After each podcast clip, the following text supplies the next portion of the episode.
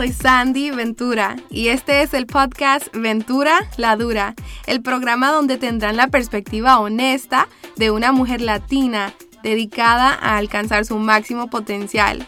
Aquí compartiré las pláticas difíciles sobre nuestras vidas con la esperanza de darles a ustedes las herramientas para cambiar sus vidas.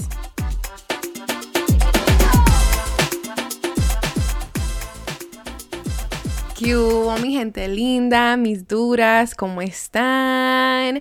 Ya como pudieron ver por el título del episodio, este va a ser como de los temores que tenemos, los miedos, cómo nos atan. Y para serles honestos, este episodio yo había pensado en este, en noviembre. En noviembre es que yo formalicé la idea de este episodio. Y fue en un momento en el que yo fui enfrentada con un gran miedo. Y por lo más cursi que suene cuando se los diga en un momento, fue un miedo súper grande que yo tenía y lo enfrenté y salí al otro lado mejor, ah, más feliz y lo voy a compartir con ustedes. Bueno, así que todo empezó en, en, noviembre de que teníamos planeado Chino y yo ir en un viaje, solo nosotros dos, a Luisiana y ya me tocaba, antes de irme al viaje, pues yo me quería hacer las uñas, ¿verdad? Cortar el pelo. Yo siempre solo me había cortado las punticas del pelo. Y yo quería, yo quería un cambio, ¿verdad? O sea, yo quería cortármelo. Y honestamente, toda mi vida siempre he querido cortármelo cortico, ¿verdad? Porque yo veo en eso en Pinterest y muchas mujeres que lo cortan súper, you cortico y les queda divino, se miran bellísimas, ¿verdad? Y yo no sé, los últimos años me ha estado picando, ¿verdad? De hacerlo. Ah, pero nunca lo hago. Ah, siempre me da miedo, digo, no, no, no, esa no soy yo, déjame quedarme en mi lane. Entonces, esta vez, dos días antes de mi viaje a Luisiana, me enfrenté a uno de mis miedos más grandes y me corté el pelo. sé que, sé que para alguna gente al escuchar esto y pensar, van a pensar así fregues, eso no, eso no es un miedo ni es la gran vaina para tenerle miedo, pero Espérenme, déjenme explicarles. O sea, yo desde que era una bebecita he tenido el pelo más grueso, más bello, más largo. Todo el mundo siempre me lo halagaba y me comentaban sobre mi pelo. Y aunque no lo crean, yo sé que no sé, yo sé que yo no soy la única mujer que se va a poder identificar con esto. Yo dejé que eso me siguiera toda mi vida y yo siempre le he puesto mucho valor a mi pelo, a mi apariencia. Y si somos honestas, creo que las niñas en especial, desde una edad bien pequeña, una edad bien joven, es cuando la gente empieza a hacer comentarios sobre nuestra apariencia. Oh, que es tan linda, que tan bella, que su pelo, que su sonrisa. Y creo que eso desde chiquita, o sea, nos enseña a nosotras mujeres de que ahí está nuestro valor. Ahí donde está nuestro valor. Ellos comentaron que mi pelo es bonito, que mi sonrisa, que mi esto, y ahí está mi valor. O sea, eso es lo que nos enseñan, ¿verdad? Desde chiquitas. Y yo, igualito, ah, para mí siempre lo que ha sido a plena vista, que siempre me, comentaban y me halagaban, era que mi pelo era súper bonito y que mis chocollos eran súper bonitos. Y creciendo ah, fue inevitable empezar a identificarme con eso. Puse mucho de mi valor en mi apariencia y por eso jamás me lo había cortado tan corto. Siempre solo me cortaba las punticas, siempre lo he tenido súper largo. Yo creo que por los últimos, como yo diría siete años lo he tenido hasta las nalgas, ¿verdad? Sí, lo tengo súper, siempre lo he tenido súper largo. Pero yo les cuento que yo me lo corté. y yo, yo puse un video en mi canal de YouTube, si lo quieren ver, lo pueden encontrar debajo de Sandy Ventura.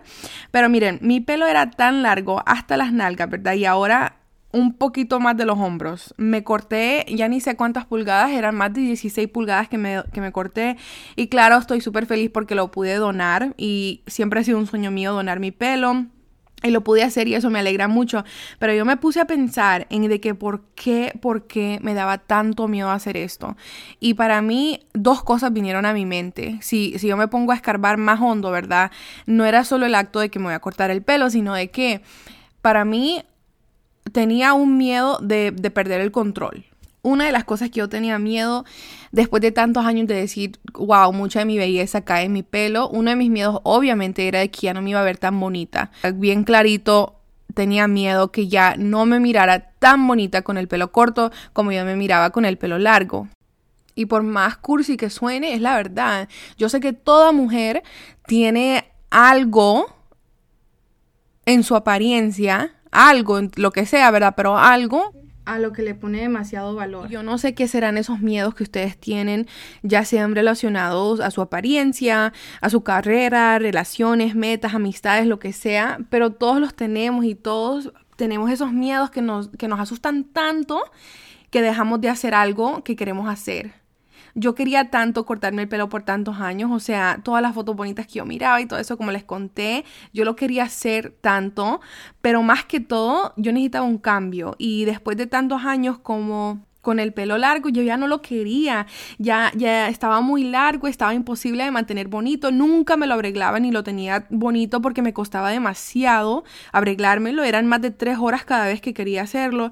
Y, o sea, ya no me sentía bonita con el pelo que yo tenía y batallé con esa decisión de cortármelo por, yo diría como tres años. Y después ahorita últimamente en el 2020 batallé con eso como unos tres meses seguidos porque de verdad lo quería hacer. Y como intervención divina, yo pasó un día que yo estaba leyendo un libro que se trataba de cómo enfrentar a los miedos y de que debemos enfrentar los miedos. Y, y, estaba leyendo y volteo a ver a mi mano, en lo mismo que estoy leyendo, y leo mi tatuaje que tengo en la mano que dice, toma el riesgo y instantáneamente decidí cortármelo. Dije, no, no, no, no, no. Yo tengo que tomar el riesgo. Si esto es algo que, que, a mí me tengo en el corazón, que lo quiero hacer, lo quiero hacer, ¿por qué no lo voy a hacer? En ese instante tomé la decisión y también me alegré porque obviamente entonces el tatuaje que me puse en la mano con la intención de ayudarme a tomar los riesgos estaba funcionando sirviendo su propósito, mejor dicho. Y pues largo cuento corto, me encantó, me encantó, me encantó, me encantó, me encantó. Fue una de las mejores decisiones que pude haber hecho. Fue tan liberar, ¿cómo se dice? Fue tan libera, liberante. Fue tan liberante, o sea, me lo corté y me lo pinté azul y lo amo, me siento bella, como otra mujer, diferente, o sea, me siento diferente y honestamente increíble como algo que yo temía tanto hacer, resultó en, darme toda la confianza del mundo y en mí misma y felicidad.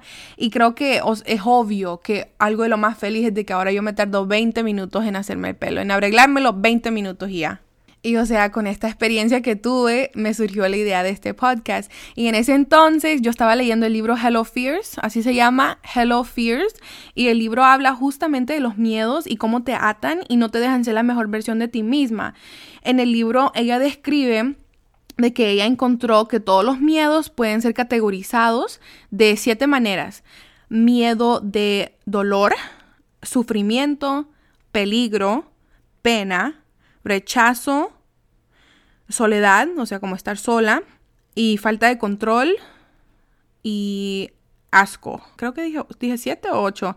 Pero esas son, um, ella describió de que todos los miedos pueden ser categorizados de esas maneras, entre esas uh, categorías. Ella explica que todo el mundo es diferente y todos tenemos diferentes miedos. Para mí, por ejemplo, yo no le temo mucho a pasar pena. Yo sé que hay mucha gente que no les gusta pasar pena y si saben de que les puede dar pena algo no lo hacen, pero yo no soy así. Para mí no es un big deal. Para mí si yo quiero hacer algo y sé que me se pueden burlar de mí o pasar pena, para mí no es un problema, yo lo hago. Igual con, con el peligro, tampoco. Tampoco es un gran miedo. O sea, como alturas y hacer cosas un poquito así peligrosas, para mí tampoco es un gran miedo. Para mí, los grandes, para mí, son falta de control y asco.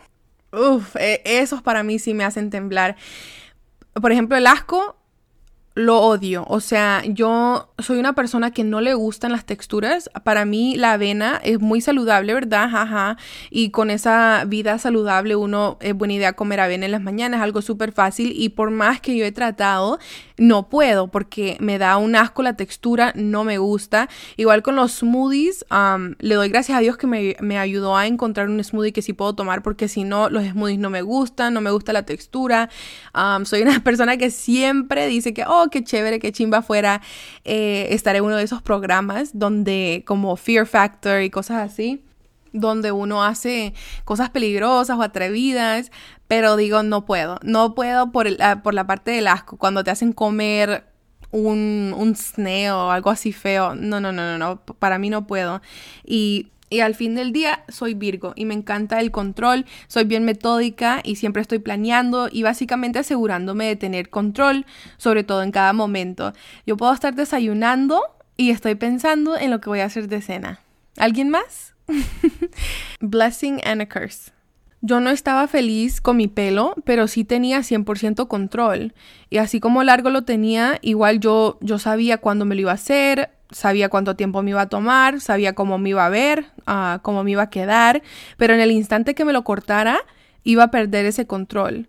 Y no es como, o sea, si no me gustaba, no es como que me lo podía pegar de nuevo. Yo iba a perder el control sobre mi apariencia y eso es lo que me daba miedo.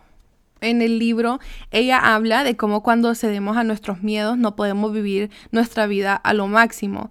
Cuanto más tratamos de tener el control, menos seremos capaces de vivir una vida extraordinaria. Aparte de que me gustó muchísimo cómo me quedó el pelo, mi vida cambió. O sea, yo sé que suena dramático, soy dramática, pero la verdad es de que, o sea, con hacer, tomar este paso, enfrentar este miedo y ver que salí bien al otro lado, estoy bien, estoy viva, me encanta el pelo, o sea, ese acto pequeño va a hacer que sea más fácil la próxima vez que tenga que enfrentar un miedo. En el libro habla de que no le gusta que le digan que ella es fearless, o sea, sin miedo, porque eso quiere decir que no tiene miedos y en realidad tiene muchos miedos, lo que ella es es valiente. Le gusta que le digan valiente porque encuentra la valentía para enfrentar esos miedos con la esperanza de una vida más bella con esperanza de crecer, con la esperanza de alcanzar sus metas y sus sueños. Cuando yo me pongo a pensar las cosas de las cuales me siento más orgullosa en mi vida o las que me han traído mucha felicidad, también son las que más valentía requirieron. Todas esas cosas me daban mucho miedo, pero porque me le enfrenté a ese miedo es que puedo disfrutar de ellas. Yo no sé con qué es lo que están batallando en este momento o lo que tanto quieren hacer, pero tanto miedo les da, pero sí sé que si tienen algo en el corazón, lo tienen que hacer. Muchas veces creo que nos ponemos a pensar en todo lo malo que puede pasar, pero pocas veces nos preguntamos qué es lo mejor que puede pasar. Hay una frase que ni recuerdo de dónde la saqué, pero siempre pienso en ella que dice, peor caso, nada cambia. Y mejor caso, todo cambia. Esa frase es bella, me encanta porque en realidad lo peor que puede pasar es eso, ¿verdad? Que nada cambia, que nuestros esfuerzos fueron para nada, ¿verdad? Aunque en realidad no creo que funcione así, porque si uno hace un esfuerzo para hacer algo, algo va a aprender, algo va a sacar de la experiencia. Pero bueno, como dice la frase, el peor caso, nada va a cambiar. Pero ustedes se imaginan el mejor caso, que todo cambie. ¡Wow! Puchica. Bueno, mis duras, es un año nuevo. Aún estamos en enero, echémosle ganas. Si han fallado, si han, no importa, empiecen otra vez. Tenemos todo el año enfrente de nosotros. Tomen esto como una señal. Esa cosa que no puedes dejar de pensar, hazla. Empieza, empieza, empieza a tomar los pasos necesarios porque el solo soñar no te dará esos resultados, no te va a cambiar la vida, solamente la acción puede hacer eso. Así que tomen acción y recuerden de que a veces lo que más queremos en la vida está al otro lado de un acto de valentía. Muchísimas gracias por escuchar. Recuerden de compartir el episodio en sus redes sociales. Hasta la próxima.